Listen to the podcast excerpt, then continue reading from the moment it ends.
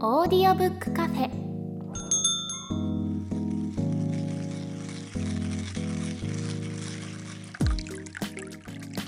ここはオーディオブック好きが集まるカフェ。今日もカフェ常連でオーディオブックを長年使っている鳥居さんとエフタさんがお店にやってきたみたいです。というわけで本日のオーディオブックカフェ開店です。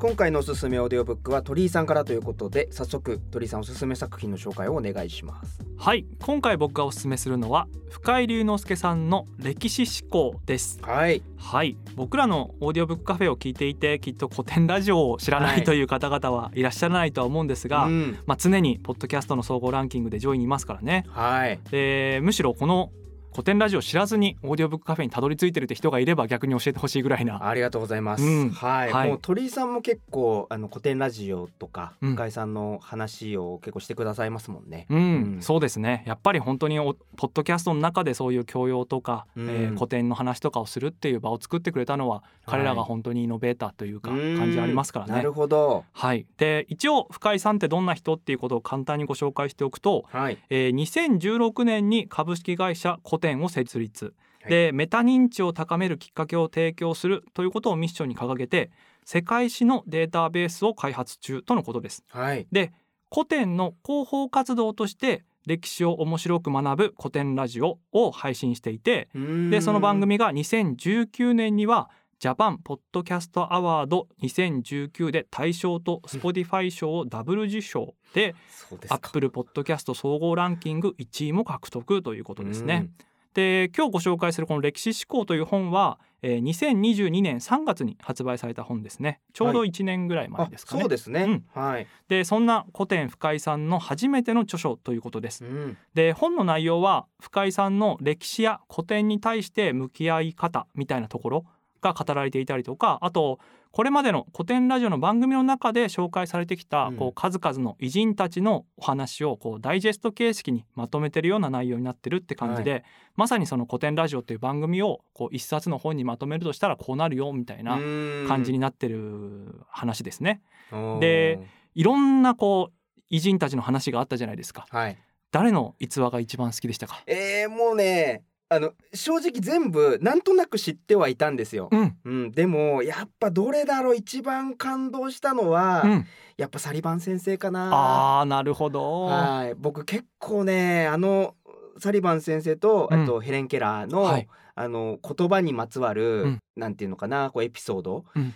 そのヘレン・ケラーが初めて言葉を覚えるみたいなはい。こう水とかリンゴとかね。はい。そこをなんか高校生ぐらいの時にはい。初めてそのエピソードを聞いて、はい。なんか多分すごくなんか言葉というものに興味を持ったんですよ。うん。それがきっかけぐらい結構思い入れのある話だったんで、うん。まあなんて言うんだろう。改めてなんですけど知ってたストーリーではあるんですけど、うん。やっぱりちょっとこうまあ深井さんの切り口から学ぶとまた違うというかね、ううんん、なんかすごいこうじわーって感動しながらうん。聞いてましたね。うん。あの話ってなんであんなに感動するんですかね？なんなん確かにね、うん、なんかでもその深井さんのこの文脈の、わあなんか素敵だなって思ったのは、うん。やっぱりあのヘレン・ケラーがまあ有名だけど、うん。でも奇跡の人はサリバン先生なんだよとはい。いう話だったじゃないですか。はいやサリバン先生でもないと、うん。サリバン先生自体を、まあ、ここに導いたいろんな人たちがいるとか、うん。なんかそういうそのねなんかそういう先住民とかも出てくるんですけど、うんちょっと具体的な話ちょっと出てこなくて申し訳ないんだが、うん。でも本当にいろんな小さな奇跡っていうのが連綿と重なってうん。たまたまそのサリバン先生とヘレン・ケラーっていうところで、うん。すごくこう歴史に残るような偉業っていう形になって僕らもその事実をこうこうやって知歴史から知ることができるみたいな。はい。だからなんてなんかすごく歴史って複雑なんだよっていう話の文脈が、うん。なるほどなって思ったんですよね。だからうん。じゃあやっぱりその歴史のこう連綿としたつながりみたいなものをこう見えた時にわっていう感動が立ち起こったってことですか？エフタさんの中に。うんとねその感動を難しいな。なんかそれを言うともっと抽象度上がっちゃうんだけど、うんあのもう存在するだけでいいみたいなメッセージが、はい。結構この歴史思考の本の中でずっと語られるじゃないですか。はい。なんかねいるなんかいるだけでいいんだよっていうのって、うん。結構よく聞く言葉じゃない、うんうん。なんか割とこうツイッターとかでも流れてくるじゃん。うん。もう頑張んなくていいんだよ。もう存在してるだけで尊いんだから。はい。はあってなるわけいつも。まあごめんなさいあのツイッターのタイムラインをこうダラダラ見てる時って大抵俺はこうやさぐれてるから、はい。はあみたいな、はい。い、やそれ大変存在してるだけでいいんだったらこんなにあの苦労しませんけどみたいな。明日も仕事ですけどみたいな、はい。ふうに思ってたんですけどうんうん。なんだろうこの本はあ存在してるだけでいいってそういうことねってちょっと思えたっていうね、あうん、あそれはとても大きいことですよ僕の中では。えそのツイッターとの違いはなどのあたり むずっなんでだろう、うん。いやなんでですかね？でもやっぱり連綿と続くっていうところで、だからそのたまたまなんじゃないですか。はい。キリストがこう今たまたまじゃないですか。あの大工、うん犯うん。大工の犯罪者なんですよあいつは。はい。の、がたまたまなんかえーすごい有名人になってるわけじゃない現代、はい。それはキリストじゃなかったかもしれない。うんじゃないですか、まあこれは僕の解釈ですけど。うん。ごめんなさい。あの深井さんがそういうふうに書いてるわけじゃないんで、はい。ごめん本当ごめんなさい。あの、うん。なんかそういうなんて言うんだろうな。その自分の中でその偉人も偉人が偉人足り足り得てるのは、まあ、たまたまだし、うん。そう考えるとこう自分がこう偉人になろうとしてたなっていう自制も働いて。はい。だからひとまずもうなんかその存在してるだけでうん。いいや99%はいいやそれでいいやってなった方がめっちゃ気楽やんって思ったんですよね。うーん。残りの1%でまあなんか、あのー好きなことやろうかなみたいな、うん。うん、なんかそのなんかこう安心感みたいな。ちょっと難しいんですけどね、うん。すごいこう4時間しかないんですよ。すぐ4時間たった4時間。はい。4倍速で聞いたら1時間で聞けちゃうんですけど、はい。うん、ななんかすごい深かったですね。へえ。あーじゃあやっぱりそのただツイッターに流れてくるそういった言葉だけじゃなくてもっと歴史の時間軸を伸ばしたりとか、うんえーその昔の偉人たちがどういう境遇をたどってたのかみたいなところを同時に理解するとその言葉がスッと入ってくるようになったってことですかね。うんそうですね、うん、なんか多分ねあの他にもいろんな方紹介されてるじゃないですかカーネル・サンダースとか、はい。カーネル・サンダースはまあそのいわゆる今でいう分かりやすい成功者っていう感じだけど、うんうん結構晩年ですよと、うんうんあのうまくいき始めたのは。でそれまでに大何回も破産してるんですよね。はい。カーネルさん。サンダースってなんてなすごいなって、うん。だからすごくなんていうんですかね。その人の一生の中で見ても、うん。そのなんかねこう早めに早めに20代30代でうまくいかなきゃダメみたいな圧力すごいじゃないですか、はい。なんかそういうのもなんかちっぽけだなって思わさせられるというか、うん。なんかそういういろんな時間軸でこう見せてくれてうん。やっぱりこう価値観がいい意味でブレたというか、うんうんうんすんごいちっぽけなことで悩んだかもしれないっていう感じでうん まあそれがねなんか歴史を学ぶことで悩みが消える理由ってその価値観がすごい相対的だっていうことに気づけるからだよってまあ深井さんおっしゃってくれてますけど、うんうんなんかそれがマジで体験できたって感じ。ああなるほど、時間軸とかをちょっと変えることによってまさにその深井さんがよくおっしゃってるそのメタ認知が進んだっていう感じですかね。そうですね。ううんん。どどうですか？鳥居さん的には多分これ全部あの古典ラジオをねもう何週も聞いてる鳥居さんからしたら、はいあのダイジェストっておっしゃってましたけど、うんうん僕の中では十分に 分厚いエピソードがいっぱいあったっていう感じです出したけどね。うんうんはい。でも古典ラジオはそれぐらいこう作り込まれてというか、うん一つ一つの作品が、えー長編作品みたいになってるので、はい。あの1個だけでいあの10話20話って平気であったりするんですよね。はいで1回あたりが1時間とかあったりするんでそう考えるとやっぱり今回のこの本が4時間で聞けるってなったら、うんもっと分厚いなっていうふうには思うんですけどだからなんかこの本を聞いて気になる偉人がいたらその人の回の、えー古典ラジオを実際に聞きに行ってほしいなっていうのはすごい感じましたね。面白いっすね。うんそれ、なるほど、うん必ずあるわけだ。うん、そっか。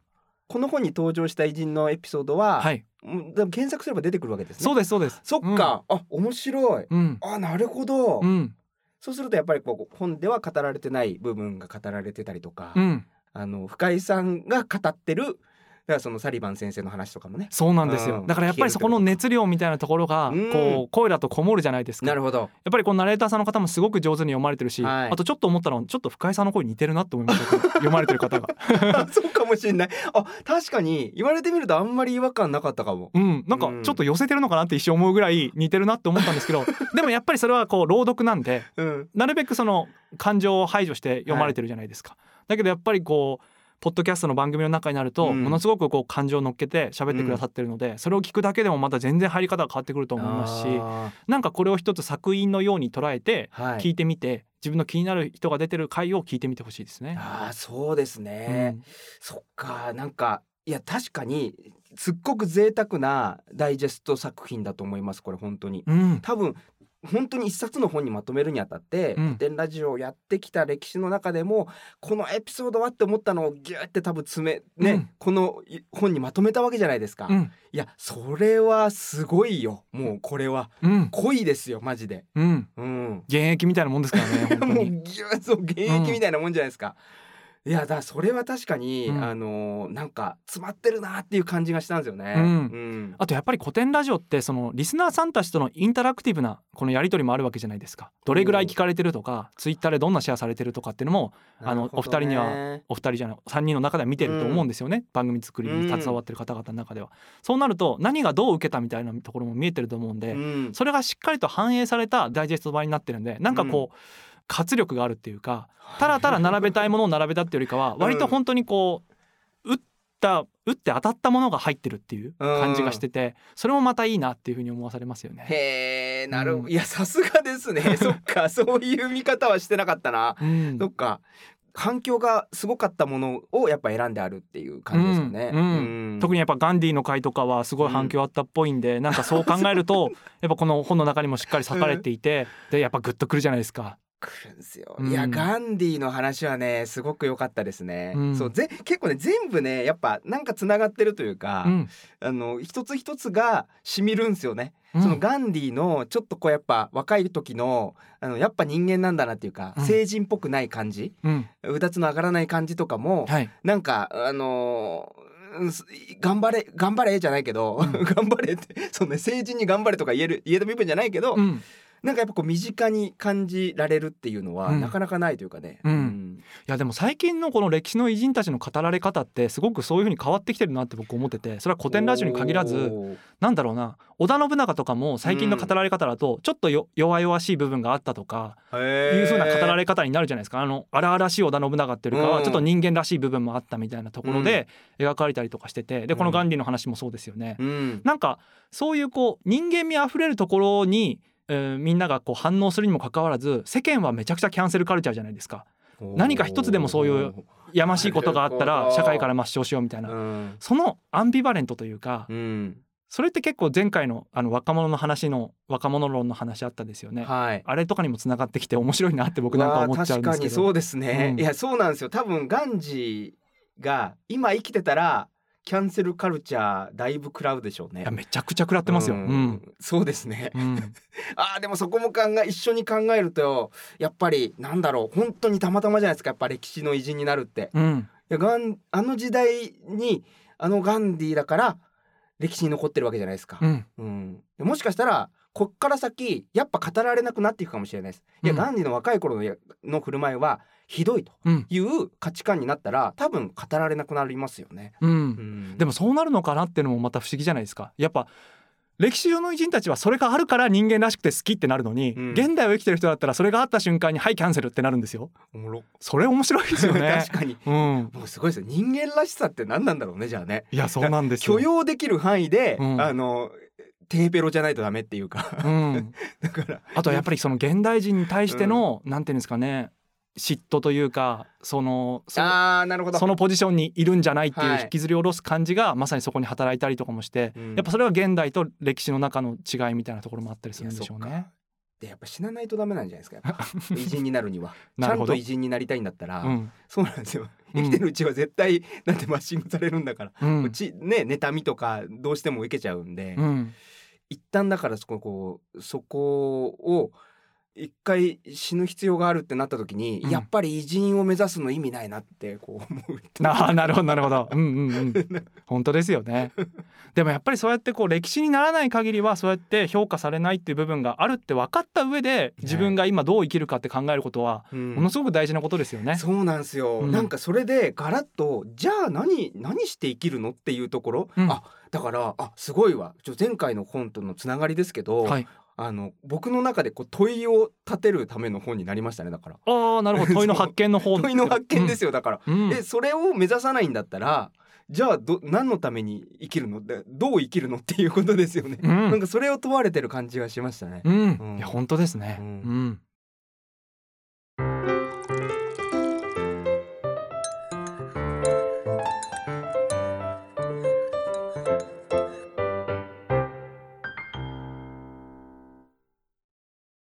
はい、えー僕古典ラジオのこの絶大なる人気を見てて、いつも思うことなんですけど、はい。こう古典ラジオは聞けるのにうん。オーディオブックはあまり聞けないっていう人たちが結構いるなって周りにいるなと思ってて、それずっと不思議だったんですよ。でもなんか、か最近分かったのは、うん。その古典ラジオというあの空間のノリを楽しんでる人たちがいるんだなっていうことにすごくあうーんと明確になってきてて、うん。まあ僕はあの仮説でしかないんですけどでもそれはいい意味であのノリっていうものに対してのなんていうんですか肯定感みたいなものをすごく感じ取っている人たちがいるんだなっていう、なんか古典ラジオって聞くと分かるんですけどやっぱりこうお互いにその出演者の方々がものすごく信頼し合ってる感じが伝わってくるんですよね。その樋口さんとか深井さんとかヤンヤンさんとかのなんかあの生み出してるノリというか場の空気みたいなものってーうん。こう今味わいたいなって思ってる人たちがすごく多いんだと思うんですよね。あー。それはなんか決してこうテレビでやってるバラエティ番組のお笑い芸人さんたちのうん。こうノリともまた違うそういう慣れ合いとかではなくてうんはい。なんて言うんですかねこうみんなの知的好奇心がこう純粋にこう全員の信頼のもと駆動してる感じっていうかあの空間っていうものはなんかこう今若い人たちがすごい欲してる空間なんだろうなと思って。ほど、そうするとオーディオブックみたいなこう語られてる内容だけうん、のものに反応せずああいう教養とか古典の話が語られてるラジオ番組の方に反応するっていう気持ちがすごくよくわかるなと思って、うん。なんかそのあたりって一つヒントになるなっていうふうには思ったんですよね。うん。いかがですか？いやあのなんだろう全員の知的好奇心が駆動している感じ、うん。めっちゃいいフレーズだなって今思って、うん 聞いてたんですよまず。うんうん。そうだなんかあの本を読んでて「うん。おおめっちゃいいこと思いついた」とか「うん。あこのフレーズめっちゃいい」とか、うん。なんか感動する瞬間ってあるじゃないですか。うん。でもなんかそれって昔はまず共有するものではなかったというか、うん。自分の中で終わる興奮じゃないですか。はいそれはそれで良かったんだけど、うん。まあでも SNS とかでが出てきて、まあ、僕なんかはご情報発信するようになってから、うん。本って感動したらなんかその SNS でに書くものになったんですよね。うん。うん、でなんかそれはそれでなんか欲求の充足できる場が一つ生まれたなって思ったんですけど、うん。でもやっぱりねちょっとやっぱ読書会をしてみて、うん。なんて言うんですかねやっぱ場場に場の中でうんこの知的好奇心をみんなで共有するみたいな面白さって、うん。一人発信してても得られない楽しさだなってちょっと思ったんですよ。ううん。ん、だからそので古典ラジオのノリっていう僕もあの聞いてるから、うん。鳥さんほどじゃないけど聞いてるんであの楽しそうにうん。ねこうきね一つ一つの知識が盛り上がるじゃないですか。うん。なんかあの感じをあの味わいたいというかね。うん。しかもなんか役に立つっていう。うんなんかあの空間が今すごい求められてるっていうのはめっちゃ分かる。だって俺がなんかやりたいもん。なんかすごく、そういう場に参加したいというか、うん。うん、聞きたいもあるけどね。はい、うん。だからやっぱなんかそういう場に身を浸したいというかうん。だからなんで言うんですかね。すごい現代社会においてはこう稀有な空間として捉えられてるんだろうなっていうふうに思って。なんかうん決して否定されないしうん敬意を払ってもらえるっていうような感じがこううん聞いてても一リスナーとしてそれが感じ取れるっていうことはすごいことだなっていうふうに思ってて。でもそれはやっぱりみんなが一人一人がこう学んできてるっていうか一人一人がプロフェッショナルであるっていうのもすごく大きいと思うんですよね。ね。だからなんかそういう風になるっていくためにある種オーディオブックみたいなところで下地を作ってそういう場に参加していくっていう過程みたいなところがあるとよりああいう空間が増えていってうん。楽しめる人たちが増えていくんじゃないかなっていうふうに思うんですよ。そうですよね、確かに古典ラジオ聞いてるのも楽しいけど、うん。多分あの場を作った方が楽しい、うんうんうんでもそこを作るためにはうんやっぱりある程度のカロリー持ち込まないとダメじゃない？うん。なんかちゃんと一冊本を読むとかさはい。すごいことだよ。一冊本を読むのすらさ大変な時代に、うん。語るために読んで、うん。その場に集まるっていう、うん。めちゃめちゃハードル高いことじゃん。うん。それをやる価値はあるんじゃないかなっていうことかな。いや本当そう思います。ん。だからなんかそのうんホームパーティー行く時におもたせとか手土産持ってくのと一緒みたいな。なるほど。別にそれが何であるかは関係なくてその自分が得意なものとか手料理とかでもいいと思うんですよね。あー。お金をかけなくてもいいっていうか、でもそうやって何か自分の得意を持ち寄って場を作っていくとああいう風になるんだっていう。そっか、うん。おもたせってそういうことだもんね。だから一つ、一話題じゃないですかだから、はい。あのちょっとまあつまんないものですけどって言って、あのこういうとねこれこれこういうところに旅行してこれすごく美味しかったんで皆さんにもみたいな感じでうん「えー、どんなととこ行ったんですか?」とか、うん。なんかそういう旅行の話ができたりとか、うん。っていうのが多分お土産の本来のねものだったんですけど、いやでもそういうの面倒くさがるようになっちゃったもんな確かに。うんでも本当ちょっとした感じなんですよね、うん。最近読んだこの本がっていう風に言えたりとか、それぐらいでいいから。だからなんかそういう場に興味を示したりとか、うん。あれが羨ましいなっていう風に思うんだったらより一層なんかそういったものを兼ね備えられた一人になっていくっていううん。参加者になっていくっていうのはすごい大事だなっていう風に思いますまあそうっすね。そっか、じゃあなんかでもそう考えると自分の中にうん。オーディオブックをたくさん聞いていればさ、うん。こう溜まっていってるわけじゃないですか、はい。オーディオブックじゃなくてもいいんですけど、まあ、本とかね。うん。でそれをなんだろう一人で楽しむのはちょっともったいないというか、うん。なんかもうすもう少し持ち寄るだけでいいっていうかね、うん。うん、なんかそれだけで多分全然違う体験というか、うん。読んだ本の価値がガラッと変わる可能性はありますよね。ありますよね、うん。だからなんかこう聞いて楽しむのもそうだしその聞いて楽しんだものをまた違う人と共有したりとかうん。分かち合ったりとかして、その場を自分たちでも作っていくっていうだから大小関わらずそういう場がこう社会中にいっぱいあるとそのよく深井さんがおっしゃってるその人文知を社会に実装していくっていうことが実現していくんだろうなっていうふうに思って。うん。そのための一歩としてその古典ラジオを聞けるぐらいだったらこの本も絶対に聞けますし さらに他のオーディオブックも聞いていけるじゃないですか。うん。なんかそういうつながりみたいなものが生まれてったらいいなっていうのはすごい思いますよね。なるほど。そっか古典ラジオを聞けるんだったら、うん。オーディオブックも聞けますぜと。ああそうです。それが言いたいんですなる僕は。ほど、そっか、うん。なんかそこでちょっとやっぱりコテンラジオは聞けるけどまあオーディオブックになかなか手を出ないっていう人へのメッセージとして、うん。うんせっかくだから、うん。コテンラジオに魅力を感じるんだったら、うん。実はオーディオブックを聞くことによって、うんそういう世界も開けるかもよっていう。ああそうなんですだから本当にあのうちのサロンメンバーとかでも、うんこうコテンラジオは聞けるけどオーディオブックは難しくて聞けないみたいなことをおっしゃる方がたまにいらっしゃって、うんで僕からするとコテンラジオの方が圧倒的に難しいんですよ。あそうなんだ。これにくっついていけてるってすごいことだなっていうふうに思うんですけど、うんへよくよく聞いてみるとやっぱりそのノリを楽しんでるんだなってことにすごい気づかされてはい。だからなんかだったらオーディオブックにも多分来れるよっていうふうに伝えたいんですよねなんか。なるほどなそっか。えー、あのちょっとその鳥居さんにぜひ聞いてみたいんですけどこの流れでね、うんあの古典ラジオとあの100分で名著とかも鳥居さん好きじゃないですか大好きですね。違いってなんなんだと思います？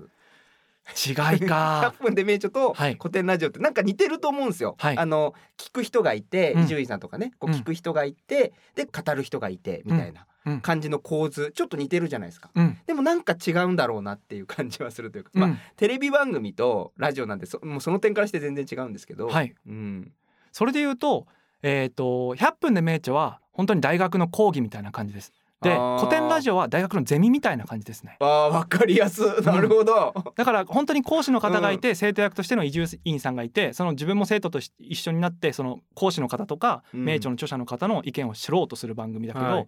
なんか古典ラジオはもっとこう、うん輪になってみんなで考えようぜっていう。輪になってる感じね、うん、なんかそれがすごく伝わってきてだからそこに入るのは結構、うん、ハードルが低いというか、うん。スッと入りたくなるんでしょうね。楽しそうだから。うんなるほどな。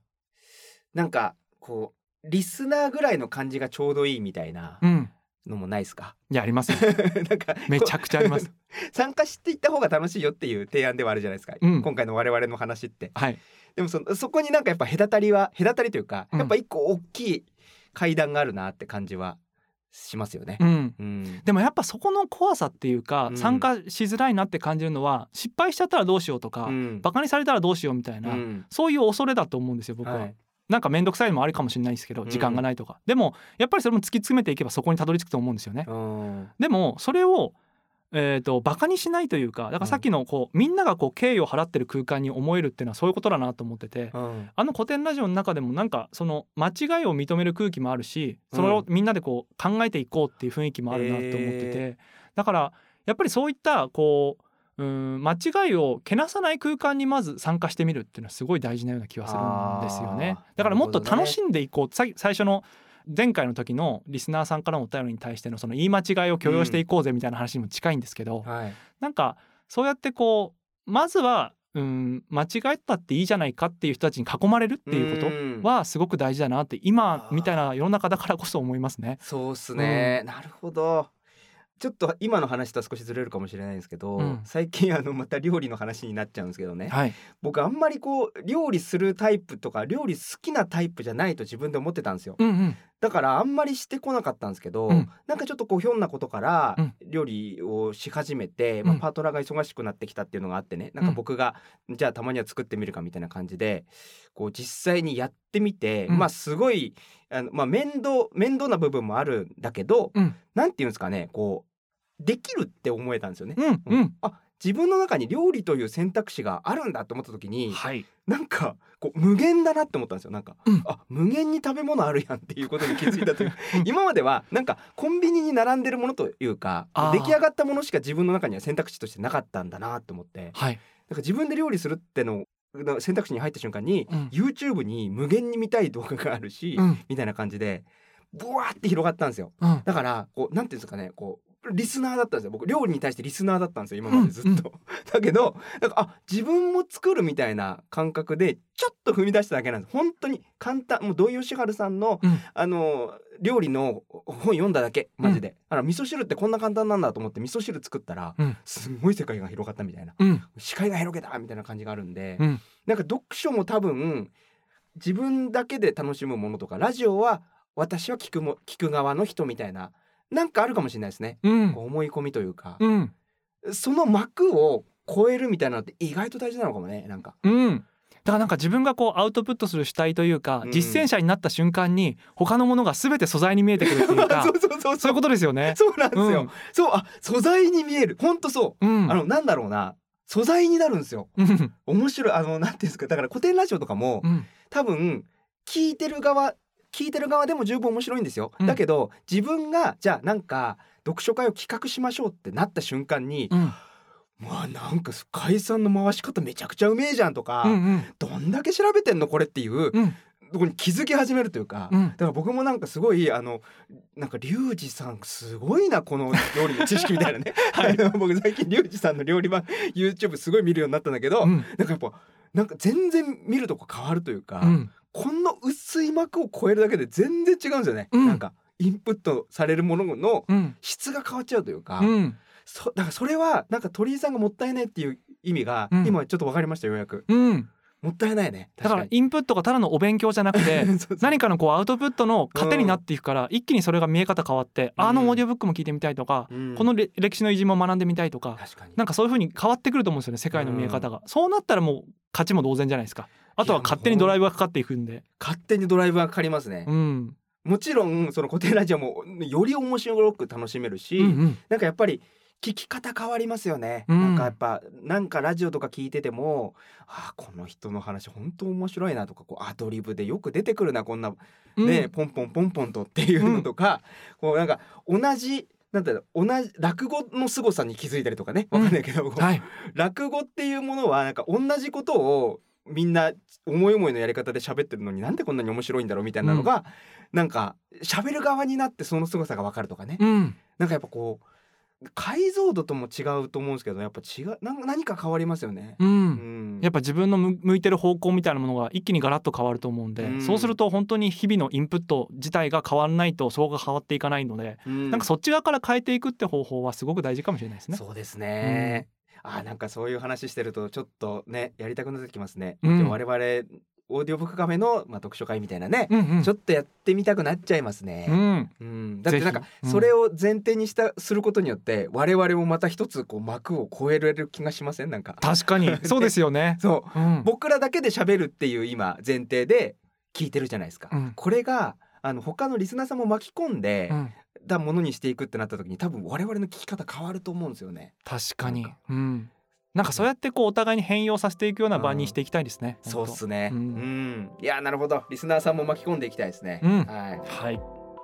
さて本日も閉店が近づいているみたいですこのカフェではあなたからの感想や質問おすすめのオーディオブックなどお便りをお待ちしてますお便りは番組詳細欄にあるメールアドレスからお寄せください。お便りをお寄せいただいた方には audiobook.jp で使えるポイントを差し上げます。